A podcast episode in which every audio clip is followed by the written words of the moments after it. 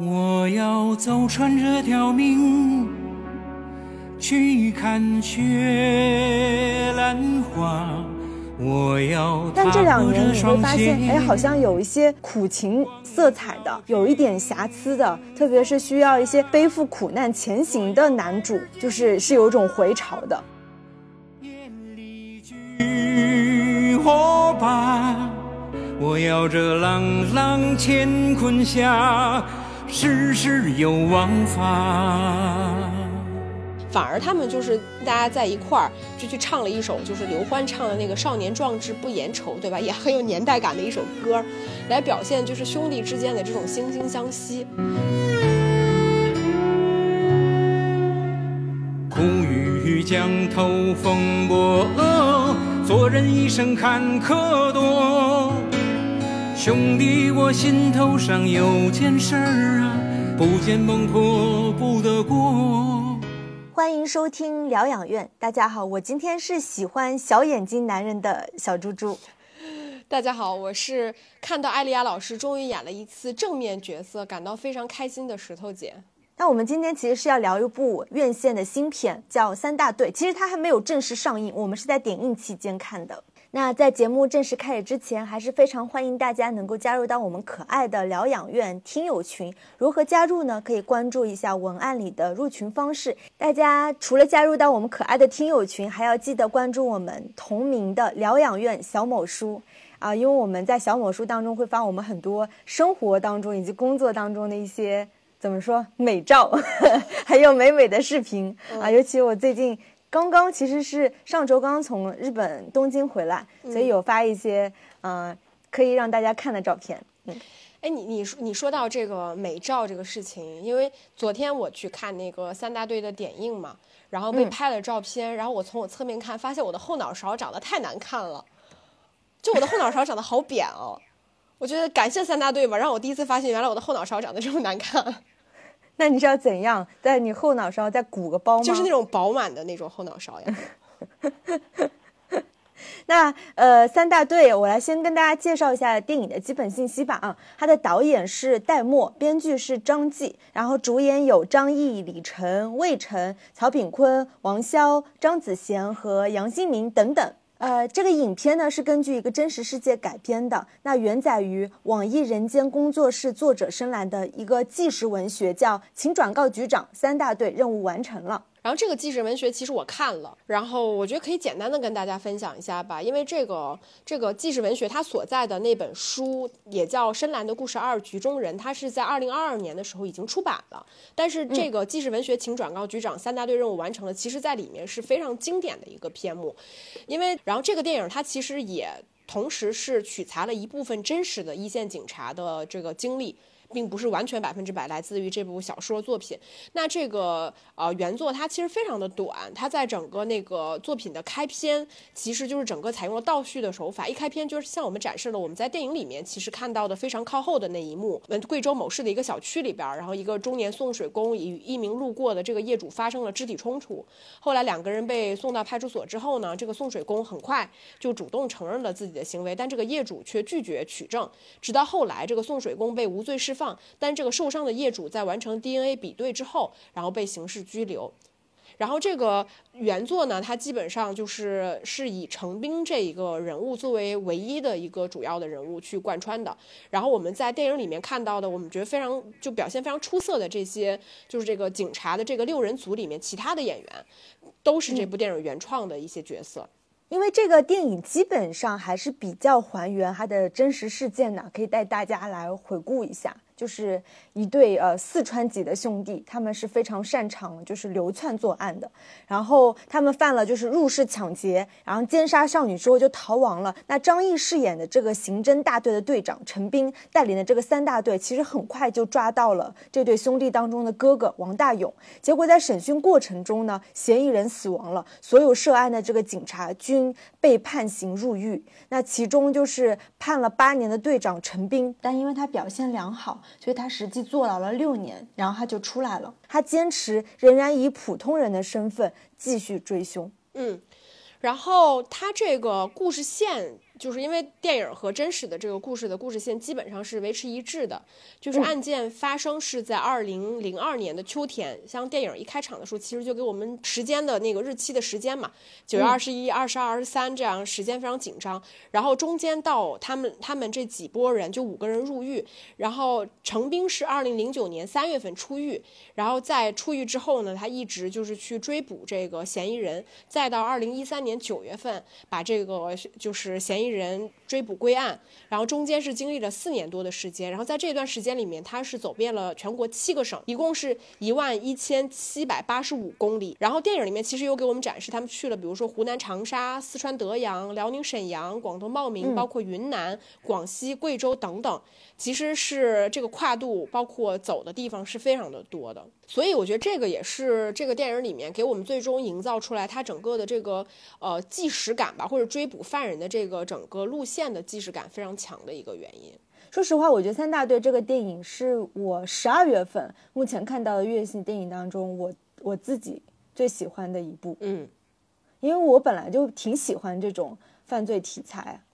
啊，有点带刑侦的，但是这一部又特别特别写实，这个我们后在后面的分析当中会具体聊到。嗯，然后我觉得不得不就先把张译拎出来说一说，嗯，因为张译真的饰演了好多好多警察的角色，你有哪个是你最喜欢的警察的角色吗？就是他，他，他演了很多嘛。就是我大概说一下，就包括但不限于，我就随便一查啊，包括这个就这几年的，而且我们不包括年代剧，就比如说《重生》《重生之门》，然后《狂飙》，他是谁？这个都是电视剧，然后包括电影，像《红海行动》。对吧？嗯嗯，就是他确实这几年，包括其实我后来翻了翻他自己整个的这个从业的履历，他从一开始他就一直是在饰演这种比较正面的这个角色。我自己比较喜欢的，当然我我现在能脑中想到我最喜欢的，其实是他今年春节档演的那个何大人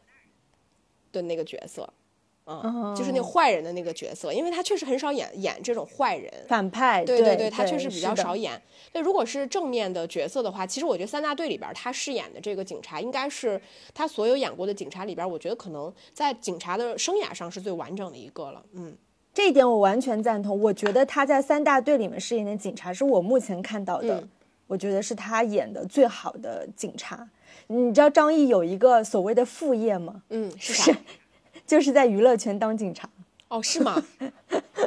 这这是开玩笑，就是说，因为他实在是饰演太多那个警察的角色了嘛，嗯，加上他其实本来本身他就当兵穿军装穿了十年，因为我听说他是服役于在那个北京军区政治部战友话剧团的。所以他本来就是会对警察、军人这样的身份有他比较怎么说特殊的感情吧。所以就是他演了这么多警察的角色。嗯，你提到这儿，我觉得就是除了他自己这个从业经历的原因，你你有没有觉得就是张译其实他不是属于那种我们原本想象中正正面形象或者是人民警察那种非常高大的、勇猛的、浓眉大眼的那种形象？他其实是一个长得挺普通的，个头也不是很高，然后呢。也就眼睛也不大，长相也不是很突出的那种人，但是他却非常的受这种警匪题材的青睐，而且总演正面角色。你觉得是为啥呢？首先就是他的长相，就是虽然是小眼睛吧，但是他一看就是特别正派、老实，对吗？对，正派老实，而且他，我觉得他是比较能代表就是中国普通人或者是一个中国普通警察的一个一个长相。嗯。嗯，再加上我觉得是跟他自己的一些演技，其实我是觉得他是演，当演技很好很好的演员，但同时他是属于比比较百搭的。嗯，你会发现他跟任何反派的角色搭，还是跟其他的一些队友和战友搭。他都是能做到一种百搭，并且他也是比较有，无论电视圈他是有观众缘的，还说电影圈他是有票房号召力的，嗯，然后就导致在目前就整个中国院线电影其实是比较青睐于这种偏类型的类型片嘛，对吧？犯罪片、刑侦片、悬疑片等等这种类型比较当道的时候，我觉得也是属于张译当警察的时代吧。啊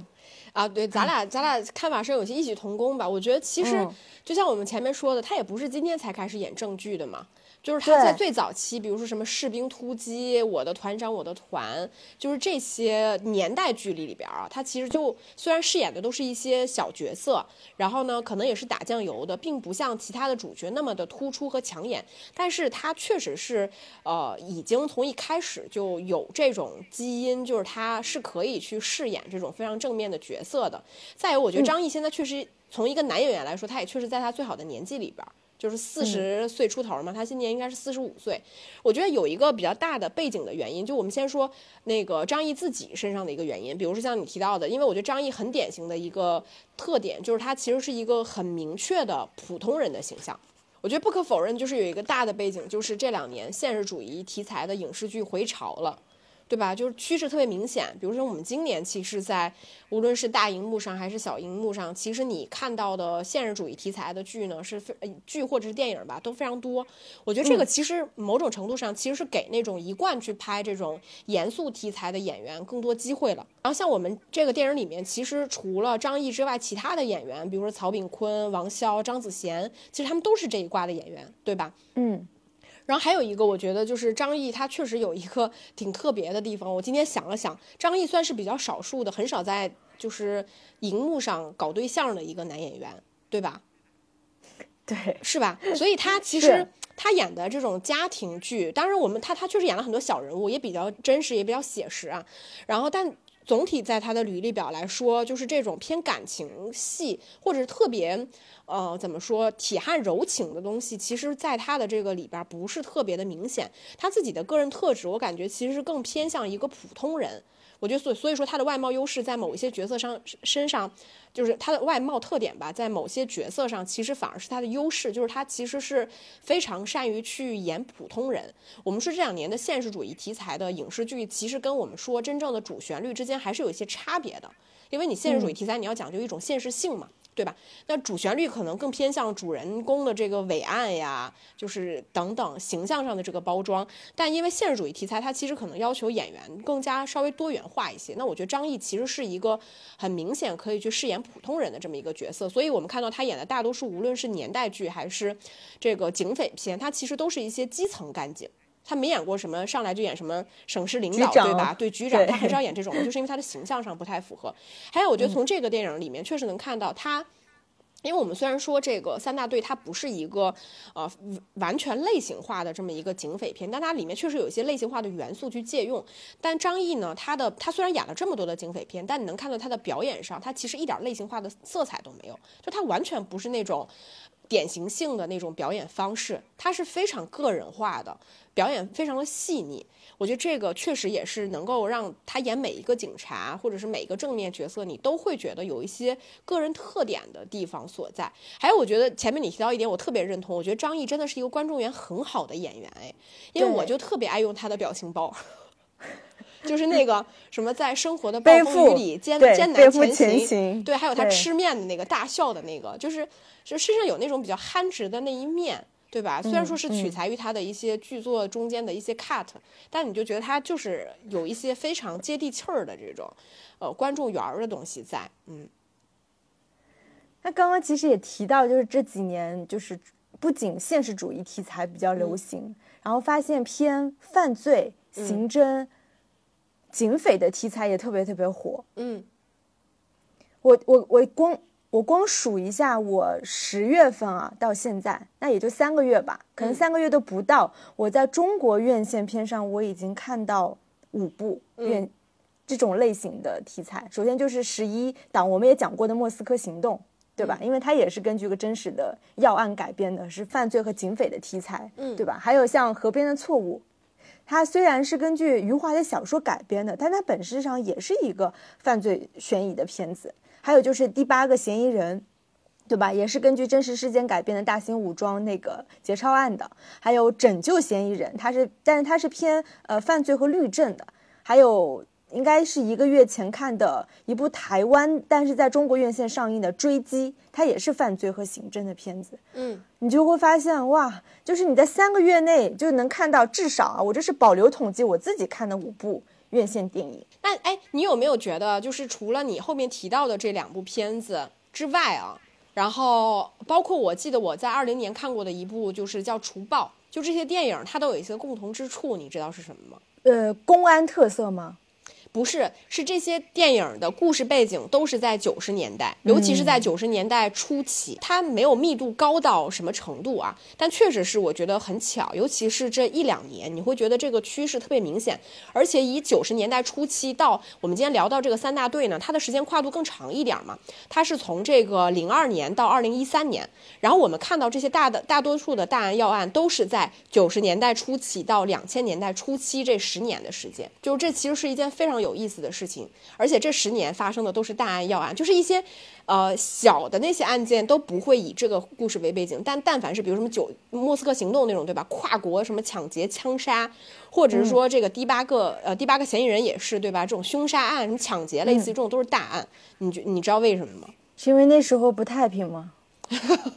对，但是当然这个是背背景肯定很复杂了，我们我们也很难去完全的把这个故事背景说清楚。但我确实是查了一些资料，当然有一个嗯很重要的原因原因啊，就是社会动荡肯定就跟经济有关系嘛，因为那个时候发生了一件很重大的事情，就是在九十年代初的时候下岗潮来了嘛。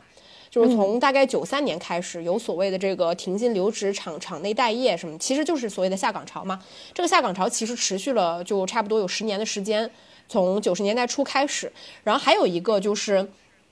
还有一个，这个是我查了一下，我们国家就是在呃关于刑法这一块的一些变动。我们国家其实是在八十年代到九十年代的时候，有过三场所谓的严打，就是主要针对那些比较性质恶劣的这个案件去进行，呃，相对而言更加。呃，算是严控吧，你懂吧？就是在法律上更加宽松，还是更加要求更加紧？其中就是第二次严打，其实就是在一九九六年左右开始的。我可以跟大家说几个数字，就是在九十年代期间，这个当时不太平的情况，比如说刑事案件，在九零年的时候，这个案件的数量立案数一年就能达到两百多万起。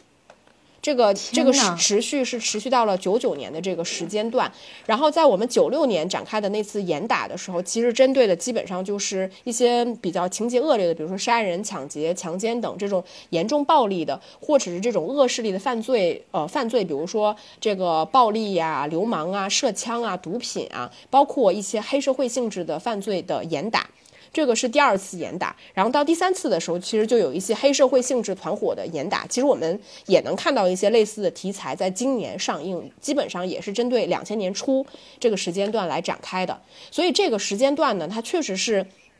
因为我们看到大多数这种警匪题材，它都是来自于一些真实的案件。像我们今天讲到的这个三大队，其实它也在电影结束，其实提到是叫这个九二幺大案特案嘛，对吧？是一个大案，就是情节恶劣，但是呃。纪实文学里边，他提到的是八二，但我觉得这个其实因为它做了一定的演变，这个也很正常。但本质上这些呃故事背景，它其实是取材一些真实的这个案件。那很显然，在那个年代，它发生这种所谓情节特别恶劣的大案的概率。和震惊当时的这些情况其实是会更高的。然后还有一个一个情况就是，其实这个三大队这部电影，我觉得它非常明显的就是它跟我们这两年看到的很多就是专门拍刑侦或者犯罪题材，以这种推理作为主要叙事方式的电影很不一样。我们说很多讲推理的，推理很花哨了，对吧？嗯，比如说什么本格啊、新本格呀、什么古典本格、社会论、社会派、心理侧写、这个演绎推理等等，这些其实都是一些推理的手法。它主要是依靠一个像神探一样的角色，通过自己的这个呃无法解释的这套理论的方式去进行推理，然后同时伴随着非常花哨的这个电影的技法，对吧？视听上的这种语言可以用的很花哨，让观众感受到说哦，原来我智商被碾压是。这这么一种快感的这种主流的趋势，是以这个方式在拍这种犯罪题材的片子的。但是《三大队》这部电影呢，我们能看到它其实更回归到了一种所谓的我们说现代刑侦，那其实更偏朴素和真实一点的真实办案的刑侦手法。比如说一一种现场这个指纹的采集，对吧？呃，法医验伤，然后包括指纹比对，然后以及你获取所有信息是通过你对这个现场其他的人，比如说他的这个父母，然后。邻居，包括一些线人的举报等等，依靠这些东西来去实行案件推动，这些其实是一些更朴素传统的案件手法。它发生其实是跟它那个年代也有关系，因为电影里面其实提到了嘛，它是在两千年，当时的 DNA 比对技术没有今天这么。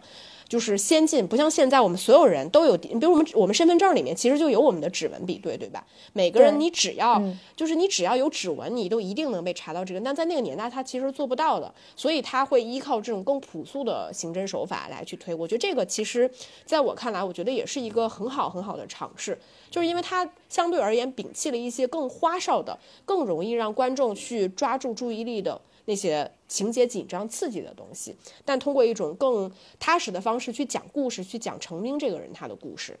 我觉得也跟这两年其实荧幕上的这个我们叫大男主的整个形象变化有关。就像你讲的神探，比如说我们也讲过神探大战，对吧？刘青云那种就是恨不得可以精神分裂，但是超会推理的。然后像今年那个什么张智霖也是能幻想出另外一个王妻来跟你对话，帮你破案的，就是这些其实是一些大男主，因为他基本上就是超，比如说超高智商，比如说他超能打，然后他是比较完美无瑕的，其实是。某某种类型上的，当然是跟前几年国外流行的那种超英片，我觉得这种算是对对，算是一种金手指吧，嗯，对吧？是一种呼应的。但这两年你会发现，哎，好像有一些苦情色彩的，有一点瑕疵的，特别是需要一些背负苦难前行的男主，嗯，就是是有一种回潮的，嗯，对吧？就是这种人物，其实也跟这两年开始，就是哪怕国外在拍超英，人家也是要拍一些。Batman 那种就是也是带一些苦苦情色彩的那种意境的。其实我是觉得三大队他们就是因为坐了牢嘛，对吧？坐牢出来之后，他们每个人身上的警服已经被脱掉了。嗯，其实当他们再去执行一些任务，或者是再去怎么样，其实他们身上其实更多的算是一个所谓义警的身份了。嗯，对吧？他们已经不是真的警察了。嗯，所以我就感觉这也是某种回潮，就是说这个荧幕男性荧幕形象。会进行一定的演变，然后也是更符合我感觉这一两年可能大家生活过得太太苦了吧，所以是需要这样子的一些男性角色在荧幕上。嗯，那我觉得我们聊了这么多，我们可以现在开始就是聊一下这部电影吧，因为我们俩看完了都挺喜欢的。我当时看完的是我 精确的记得我哭湿了四张纸巾。然后，那我们就因为也要跟大家说一下，其实虽然大家可能从我们前面聊到的一些东西，能感觉我们或多或少有一些些剧透了已经哈，因为这个电影呢，它就不是那种，呃，说有一个悬疑点一定要到最后一一铺一刻揭晓的那种。哦，传统的类型化的那种，对它不是那种电影，所以就是如果，但如果也确实非常非常介意剧透的朋友呢，你不听也 OK 的。但是我们可以跟你讲的就是，我们觉得这个片子呢，其实你应该哪怕被剧透了，你去看也并不会影响你的观感，嗯，完全不会影响观感。那我我我们还是就是肯定是要聊一聊人物吧，就是张译他在三大队里面的。表演到底是多么好？其实我一直觉得张译他算是一个比较内化的表演方式，他是比较收着的。尤其是他经常会演一些正面角色。我们知道，就是正面，你知道很多演员他反而就是感觉想要突破的自己的时候，很想去演反面角色，因为反面角色更容易演出花来。就更容易就是外放一些很张狂的，对吧？嗯，就是很浮夸的表演方式。但其实正面正面角色反而是难演的，嗯，因为他很容易刻板，很容易程式化。但是张译却是那种完全能完美驾驭正面角色，就像警察这样角色的人。我觉得就是可以从对手戏看出来，比如说张译他在《狂飙》里面跟张颂文飙戏，跟黑帮大哥对戏，还是说《红海行动》里面就是比较。屌炸天酷的是黄景瑜，张译的角色永远都是那个比较压得住的、沉稳的，并且是那个团队这个 team leader 的这样的一个一个身份。那三大队里面，很显然就是他肯定是队长嘛，所以他是一个核心人物，而且呢，他业务能力很强，喜欢拼在前线，但是呢，他又有比较冲动的一面。就比如说，他会踢翻什么捐款箱，跟二大队队长什么李晨吵架，但又有一部分就是执拗，然后隐忍，对他女儿是心软，并且他整个人生的经历是比较苦情，所以我感觉就是在警察这个角色上，就是张译第一次会把这么多复杂的一个面相和经历融于一体。我是算算是看过他所有警察角色里面，我觉得。呃陈冰是最饱满，而且是最最写实主义的一个一个角色。我觉得这个这个电影难表演难度肯定是很大的，是因为他的这个男性形象呢，就比如说，他其实相对而言是比较沉默的，就是他不会去给自己很多行为去解释，不会去哭天抢地，不会去自我表达。这个再加上他自己，我们前面提到了他的表演方式其实不是那种非常类型化的。什么叫类型化的表演？我给大家解释一下，比如说你是个警察。那警察应该是什么样的，你就照着那个样子去演，那个就是一个非常类型化的表演方式。但张译去演警察，你很显然就是你会觉得他把这个警察演活了，你会相信张译，张译本人就是这个警察，就是因为他其实没有一个模板让他去演，就是所以我们在看到这个电影，我在看的时候我就能感受到它难度。同时，因为这个电影里面，我觉得他确实是探讨了一个很深刻的问题，就是张译他这个角色作为一个警察成兵吧，作为一个警察，他的自我身份认同问题。反正很很很反讽的一点是，他们在监狱里面的时候，背景的这个喇叭不断的去问他们：“你是谁？你为什么来这里？你要到哪里去？”对吧？这是人生三三大终极问题。然后他在监狱这个环境里边，其实通过这种外部的声音，其实是在向观众传递的，就是张译其实他自己在思考这个问题，成名在思考这个问题：我是谁？嗯，我到底是个囚犯，我还是个警察？对吧？我为什么会来这里？将来我要去哪里去？我觉得就是他没有。用一句台词来回答这个问题，但是他却用他自己的行动给了这个问题以答案。包括其实，因为他自己的表演是比较收拢的，所以好多时候是需要用外界的这些环境，比如说那个别人跟他说说你你不再是你是你不是警察了，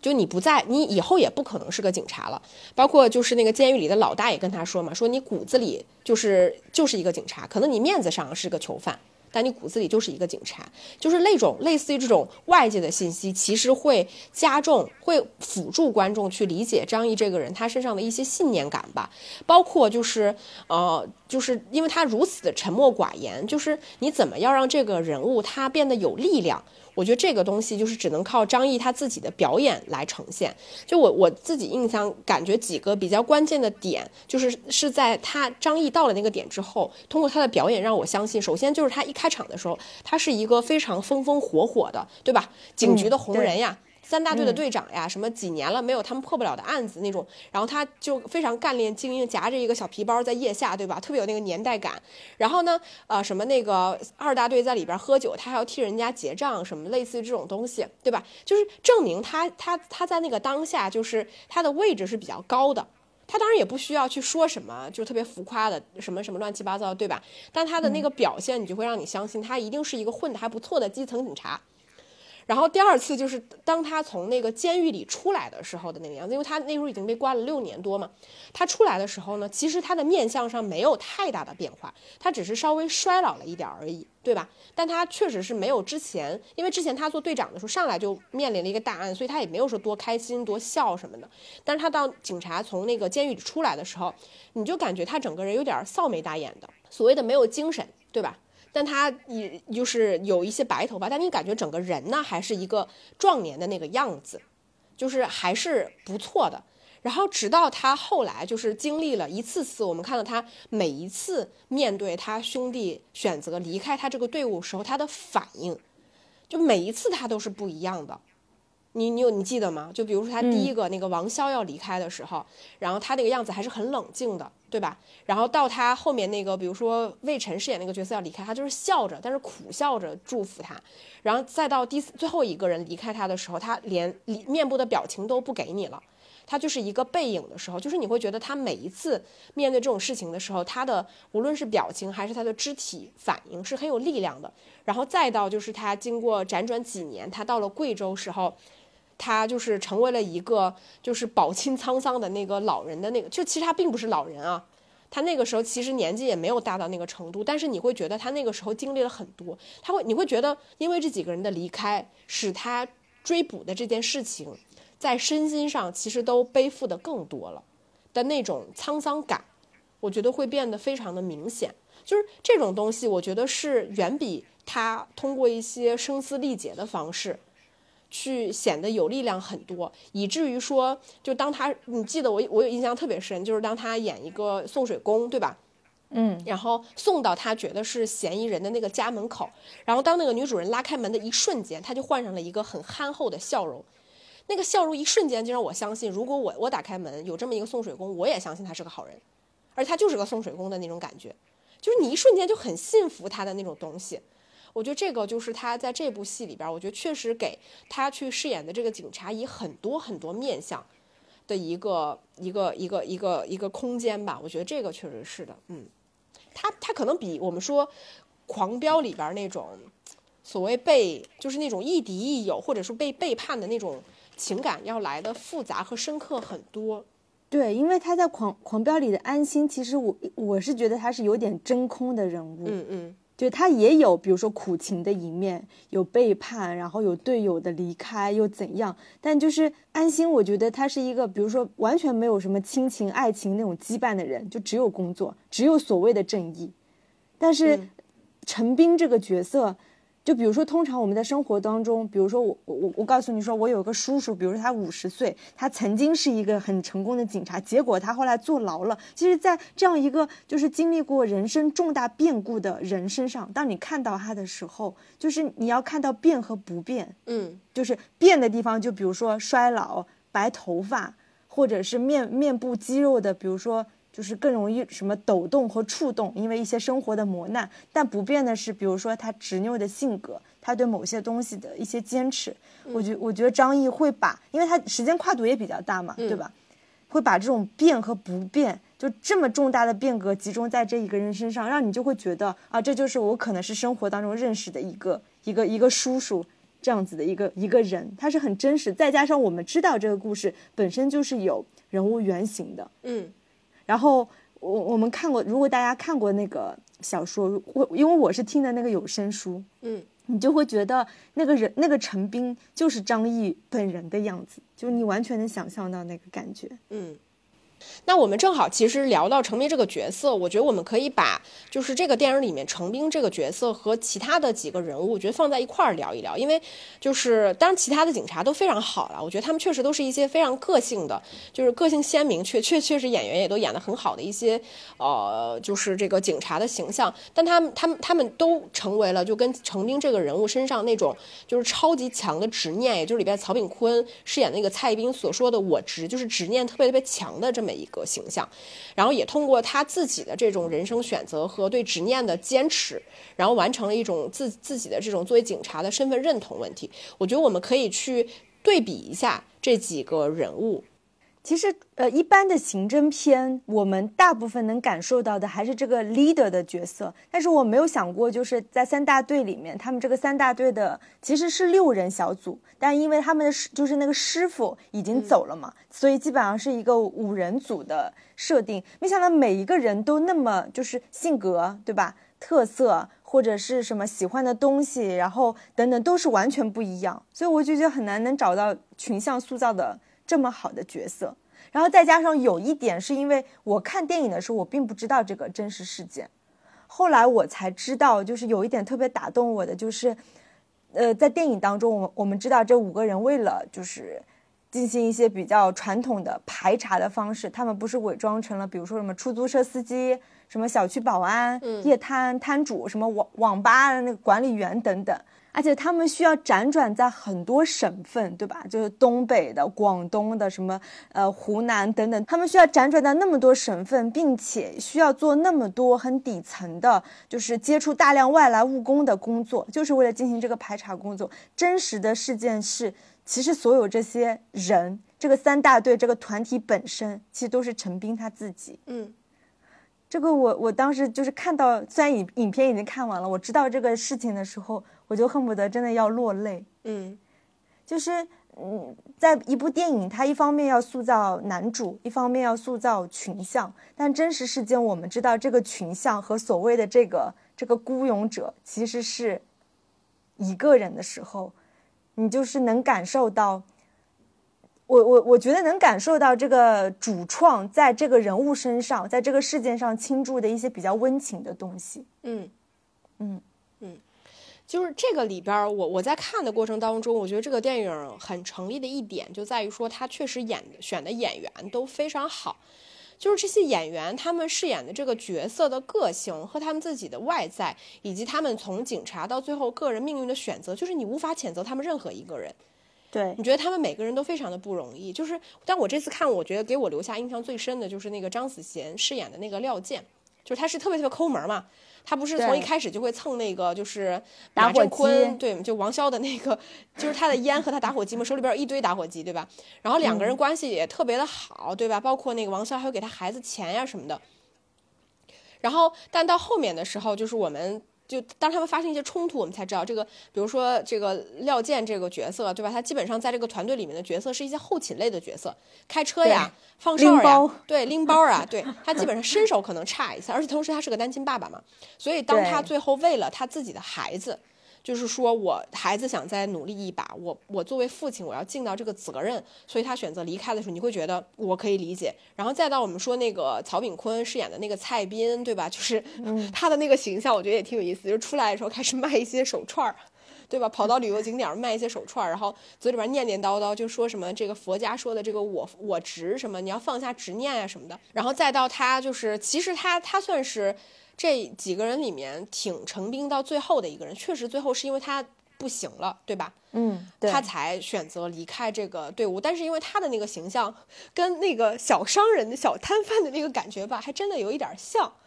然后，所以他的那个说话的那个做派，你也觉得，哎，好像每个小团体里边都会有这么一两个，就是比较市侩的那种人，但其实内心他是，就是是非常讲义气的，就非常好，对吧？嘴上说一套，但其实人真的办事儿就没差过的那种人。然后像那个王骁，因为我一直很喜欢王骁嘛，他这里面演的那个马振坤，他其实首先在所谓的这个呃家庭和这个自己作为警察的这个责任，以及对兄弟的这个道义之间要做选择和抗衡的时候，其实是他先向就是所谓的怎么说现实吧，或者是真正的情感上的东西做了一个屈服。就他打了一个底儿嘛，但你就会觉得都很成立呀、对吧？包括他跟他老婆开了个小烧烤摊儿，对吧？说跟他兄弟放豪言说，我这三天没打他，我要教训教训他什么，然后冲进去他老婆一顿狂亲的时候那个样子，就觉得很符合他自己的形象，对吧？就是那种很就是内心有很多柔情，但是他们在兄弟之间不会把这个东西表现的特别的，就拿到嘴上去说的那种东西，对吧？包括他们三，他们他们五个人在一块儿，其实并没有就他们在狱中生活的这几年怎么样。去做一个分享，比如说啊，你受了哪些苦，我吃了哪些苦，对吧？当囚犯和当警察有什么区别？什么就这种特别诉苦的东西，其实他们都没有，反而他们就是大家在一块儿就去唱了一首，就是刘欢唱的那个“少年壮志不言愁”，对吧？也很有年代感的一首歌，来表现就是兄弟之间的这种惺惺相惜。然后，所以你就会觉得这些人在他们后面就是那种。呃，很市井气的那种生活里边，比如说演保安，对吧？就是永远冲在第一线，担心哪个业主是不是我要找的那个犯人的那个意气风发的样子，就是仿佛就是我们把曾经从警察到我们成为囚犯之间的这个巨大的落差感忘掉的那种梦幻式泡泡沫式的东西，对吧？包括几个人一块儿冲到一个这个拐卖。呃，儿童的这个据点里面去毁掉他们，然后同时非常帅的冲出来的时候的那种浪漫的东西，就中属于中年男人浪漫的那种东西带出来的时候，你都会觉得那个东西很好，就是你很幸福。然后再到他们不得不回到现实里边的那种东西，你会觉得中间所有的转折它都是成立的，以至于说你对这些人，你你你就会怀着很复杂的这种感情，然后你也会在中间去质疑说程兵这个人物他的坚持是否真的是有价值的，因为他其实跟这几个人选择了截然不同的人生，因为他也是有妻子有女儿的，而且他很爱他的女儿，对吧？但是他放弃了这些所谓现实生活里面对于妻儿的这个义务，以及说他对自己未来的某种规划，反而选择了一种就是在里边所谓的这种所谓的执念嘛。因为就是你人有执念到底是对的还是不对的这件事情，它本质上没有一个正确的答案，但只有每个人做了选择，并坚持到了最后之后，像我们看到程兵这个角色，他就是抱着这种执念，外界所有的声音对他来说都是听不进去的。你也很难去去批判他说你现在坚持的到底是真正的生活，你真正的人生，还是应该回归到一个普世的、大家都认可的生活里边来才叫真正的人生。你很难去判断这个东西，到最后你会觉得他所有的坚持是有力量的。我觉得也是在这个阶段吧，就是他完成了一个自己作为警察的自自所谓的自我身份认同问题。所以我就觉得这个电影它它兼顾了比较好的，我们刚刚有提到很多写实的部分，并且有浪漫男性情谊的部分。我是觉得关于这个执念取舍，并不是说三大队的其他成员他们回选择，比如回归家庭，选择为了儿子在奋斗，还是说回选择回去。单纯的就是养养身体，但其实他们他们是一种，我觉得是精神上的离开。他们把这种，把这种执念或者把心中的正义，其实某种意义上就是交还给了陈斌他自己。嗯。对吧？所以，我呃不说结尾，大家可以去看那个结。我觉得看到结尾的时候，大家应该更更明白，其实三大队它既是一个集体，它也是一个个人。嗯，大家大家背负的不只是说只是兄弟的情谊，他可能大家心中的一些一些正义吧。嗯，就是对于警察这个身份的认同等等，他可以集中在陈斌这一个人身上。其实，在剧作层面也是非常呃完整的。对吧？就是非常合理、完整，且我觉得是处理的比较巧妙的地方。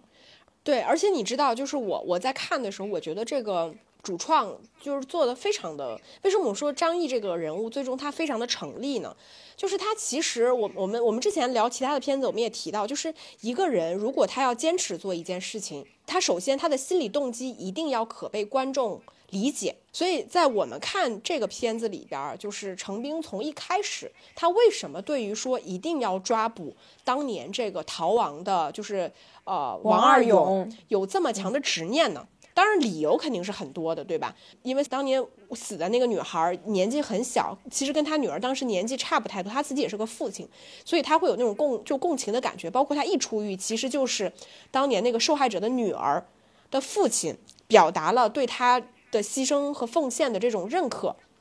对吧？同时你看到他的样子，你会唤起一些自己的情绪。但我觉得有一个非常非常重要的出发点，其实是因为他的师傅，你记得吧？嗯，是就是这个电影里面杨新明饰演的张清良这个角色，因为他其实也是程兵的师傅嘛。这个电影很讨巧，他从一开始就是有一点忽悠观众，他跟观众说：“哎，那个就是张张清良说了，这个是我退休前的最后一次这个出出警了。”观众就会想：完了。这老头要挂了，对吧？结果他经过一场非常浮夸的雨雨夜的这个追逐之后呢，哎，老头安然无恙，对吧？结果过几天的时候，他又因为呃意外就去世了。就他的这个离世，在呃程兵的认知里面，一直觉得是跟当年的案件有关系的，有关系。这个是他很有执念的一个点，所以他才会出狱了之后，带着他的兄弟来到了当年就是张清良的那个墓碑前面去给他。就是敬了个礼，那意思也就是说，我心里面要给你个交代，这个事情我一定要为你报仇，嗯，对吧？但这个这个其实就是一个非常具体的心理驱动，但是什么时间点这个人物得到了一个升华呢？是当他后面经历了一次信仰的崩塌，是他发现原来他师傅当年的离世跟这个案件本身并没有什么关系，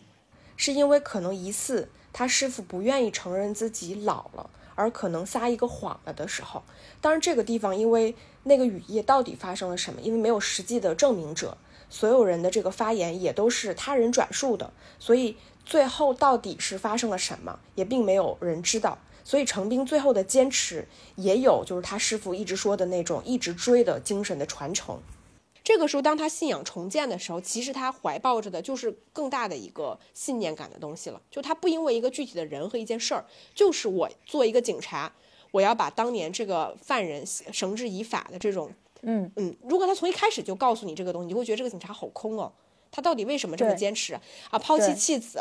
嗯，生活都不要了，然后就去做这个事情，这是不是脑子有毛病？但因为有这样一个转折，他把他自己的情感和个人的形象升华到了一个更高层次的时候，程兵是一个英雄，但他更是一个普通人，因为他其实是做着最普通的工作，却完成了普通人可能难以完成的信念感的重建。但他这个时候，我觉得就是张译的人，你就会觉得他。他这个演员的演绎就是变得非常的有说服力，嗯，就直到最后你前面提到的，我们在看结尾的时候的那一刻，对吧？那个东西是非常非常有力量的。那说到这个三大队，你有没有觉得它相比于传统犯罪题材，就是类型化突破上突破了很多？就是它真的特别特别有纪实感。嗯，有，因为我们前面提到了传统的就是所谓犯罪片吧，犯罪片大概会跟什么类型结合呢？比如说动作、惊悚，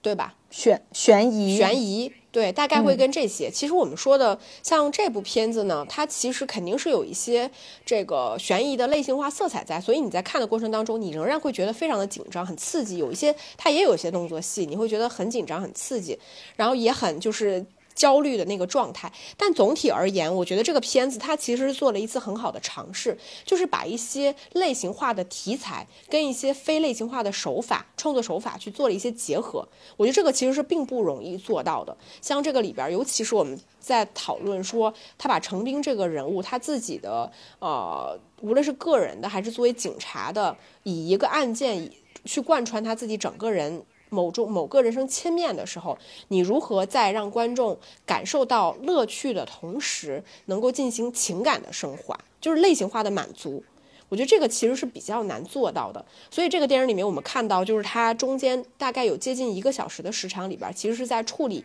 这些人这个警察的五人组。他们如何去在全国各地去搜寻这个当年的王二勇的时候，这一整段其实他整个的拍摄是更加偏纪实性的，他也在不断提示观众这些人到了哪里，他们在做什么，对吧？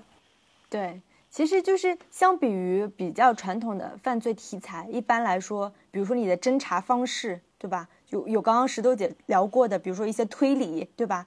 一些比较高级的化验的什么法医还是检测的那种方式，但我们看到在这个电影里面，其实他们的整个侦查或者是排查的方式是比较。朴素的，嗯，甚至是迂的，我觉得是 对对，就是又真实又迂回，甚至是效率低下的，对吧？因为我们其实不断的有大概知道这个时间点，比如说他们在长沙待了大半年，那个他们经营的那个烧烤摊都已经赚了很多钱了，结果他们还没有抓到人，就是类似于这种侦查方式，我觉得是跟传统的犯罪片一定是不一样的，就是因为真的非常写实。还有就是很多犯罪片，它其实会设置两条线，嗯，就是罪犯一条线，你你追凶嘛，你得警察怎么追，那罪犯怎么逃，对吧？你像什么前一阵那个第八个嫌疑人不也是吗？你必须要有一种针锋相对的这个比较类型化的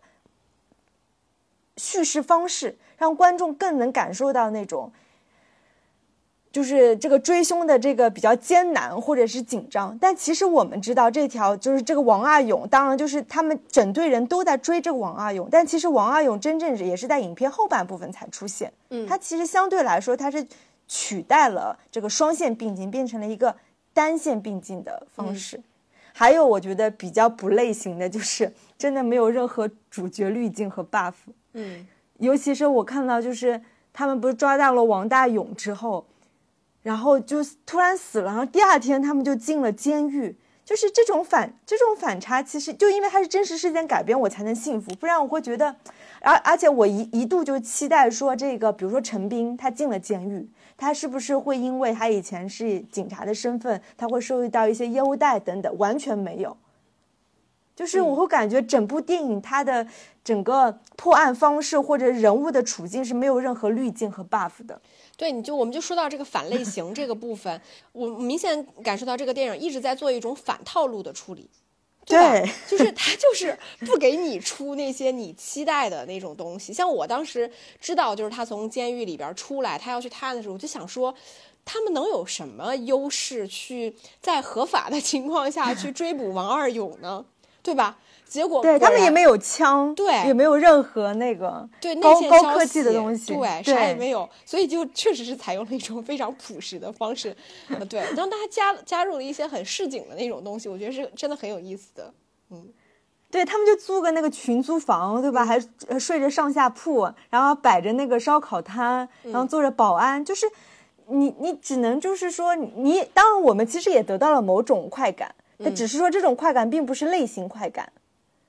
对，对吧？我觉得嗯，我觉得会有一些类型化的那种快感的满足，就是紧张刺激的东西你也会嗯有，会有包括这种反套路的东西。但我是觉得这个片子比起传统的特别类型化的那种就是警匪题材呢，或者说刑侦片吧，我觉得它更多的是一种人物的那种情感上的东西。嗯，就是你你看这个过程当中，你很难不被这些人打动，包括他们之间的这种情感上的互动连接，你很难不被这个东西打动。因为说白了，这个电影里面就像我们现实生活中里面也也是一样，你说绝对的坏人是是极少数极少数的，绝大多数的人他是矛盾的复杂的。那我觉得这个电影其实在这种人性和人物上的矛盾和复杂性上，我觉得它确它它表现的很好，同时它跟这种类型化的满足之间，我觉得平衡的很好。其实你要说到这个反类型或类型化突破，我觉得在这个王二勇身上其实也有体现。就是你，你想现实生活当中，一个就是逃，就真的就是流窜和逃匿了十几年的人，他要如何去伪装自己的自己的存在，一直当陈斌就是知道这个王阿勇住在这个小区，并且摸到他家房门，我觉得那一刻就像你说的，他有一些现就是类型的满足，因为我已经看到他到他家里面了，对？当他打开那个洗手间的橱柜，出现了那个俄罗斯方块的那个游戏机的一一瞬间，其实我相信观众的心跟那个陈斌的心，就是真的就被整个人吊起来了。嗯，就是你会很期待那一刻他们俩就可以发生一些对峙，或者是下一秒警察就出现在他家门口。结果没有，他又潜伏和蛰伏了很久。而且我听说，在真实事件当中，就因为陈斌在那边那个送水站就是送水，然后每天记录就是什么业主的啊、比如说哪一号楼哪一单元的业主喜欢喝什么样的水，或他家里面有几口人的信息都被爆出来之后，那个老板就也觉得有点不对劲嘛。后来有问他，他就说是为了更好的去卖出这个水。没想到陈斌在那边工作的几个月，他们送水站的那个销售量提高了百分之五十。嗯，这个是真实事件，你就会觉得非常非常神奇。所以这就这就是一个本来他就是一个干什么都能成功的人呀，对对吧？对，我又想到，就是一件可能这个电影不那么类型化的部分，就是好多时候这种犯罪动作题材呢，可能会略微的残暴了一些。但我觉得这个电影在精彩的同时呢，可能是一个比较比较适合一家人去看的片子，对吧？尤其是你带着你爸爸妈妈一块儿去看的这种啊。就大家应该都能 get 到这种中国人共通的这种情感性的东西。哎，我想起来我昨天看的那个那场点映映后，还真的有一个警察的家属，一个女生啊，她在现场，然后她就分享，她就说她的爸爸其实就是一个警察，所以她在看这个电影里面好多关于警察的这个细节，她都觉得是很真实的。这个也是她自己生活里面真实感受到。她说她一直觉得她爸爸很忙，就就是那种几天见不到人啊，一回来身上臭烘烘的，是吗？那倒是没分享到这么细节了，但她就是觉她就是分享了一些，她觉得这个电影里面处理处理的很多细节是她觉得自己很真实，就作为一个警察家属能够感受到的。我也是觉得，在中国大荧幕上，其实比较能少见，就是普通警察形象和普通警察故事的这样的一个故事。嗯，因为很多都是真的太多 buff 了，那个都已经不是警察，那肯定是什么神神探或者是超人警察。嗯但这一部的确是，我我觉得是现现实主义的部分和人文关怀、温情的部分做的真的很好的电影。好的呀，那我们这期节目差不多聊聊聊到这儿吧，因为我们这个电影其实分享了也很多，然后大家可以去电影院里面多多支持这部电影吧。就是那我们这期节目差不多这样，我们下期节目再见，我们下期节目再见吧，拜。拜拜